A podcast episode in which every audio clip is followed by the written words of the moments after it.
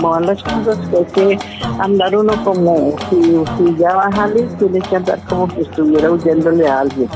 Horrible, horrible, pero para nosotros que, que todo el mundo está viendo esto largo para nosotros hasta ya Norman a mí me dijo que mami no te preocupes que los buñuelos y la natilla van a ser virtuales. Que ya me sentía que la cadera, que se me están hinchando los pies. Pero mucho cuidado porque este animal sigue por ahí rondando. Pero yo, como le digo yo, Norman, yo sé lo que es una asfixia. Me voy a morir sin que me entre aire, muy horrible. Entonces, no, yo me quedo aquí encerrada. Porque en realidad, pues, a pesar de que pues, uno no es callejero, pero entonces le hay mucha falta salir. ¿Cómo va a ser posible que no? Ya, yo ya llevo 100 días, ciento y pico, encerrada, 110 días llevo, encerrada. ¿Qué voy a hacer saliéndome para contagiarme?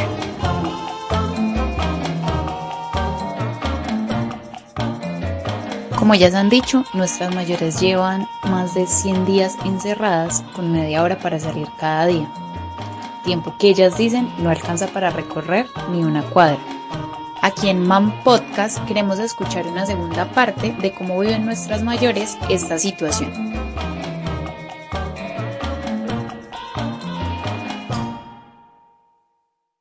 Entonces le dije, Nelly, ¿vos me tenés algún pedido? Me dijo, no, ya voy para allá, espérame. Pues mi hija de Crestan Waffles pidió los helados y nos los comimos aquí, reíte la dicha. hago la gimnasia, hago aquí en la ventana que me dé sol porque hay que recibir el sol. Mañana es día de bailar, porque el día viernes es baile. Con una escoba, con un palo, toda clase de música. Y después de las seis y media es que me aburro. Y la televisión para ir los, el mismo noticiero del COVID que se murieron, que no se murieron, que sí se murieron. El ejercicio, las llamadas y algunas visitas de sus familiares son un asidero para continuar con sus vidas. La calle eso es lo que más afecta. Después de la calle, la blonda cabellera que tengo, ese pelo churrusco y, me dieras. Hoy tengo dos cachos al lado de las orejas y un cacho arriba en la parte de atrás como que... La natación y como encontrarme con las compañeras de grupo. Eso sí.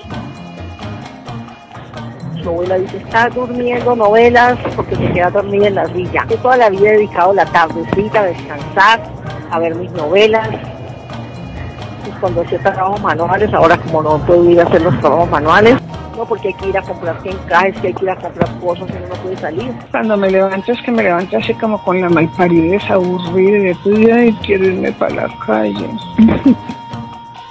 Pero ni modo, mi nieto es el que se asoma a la ventana y dice quiero irme para la calle.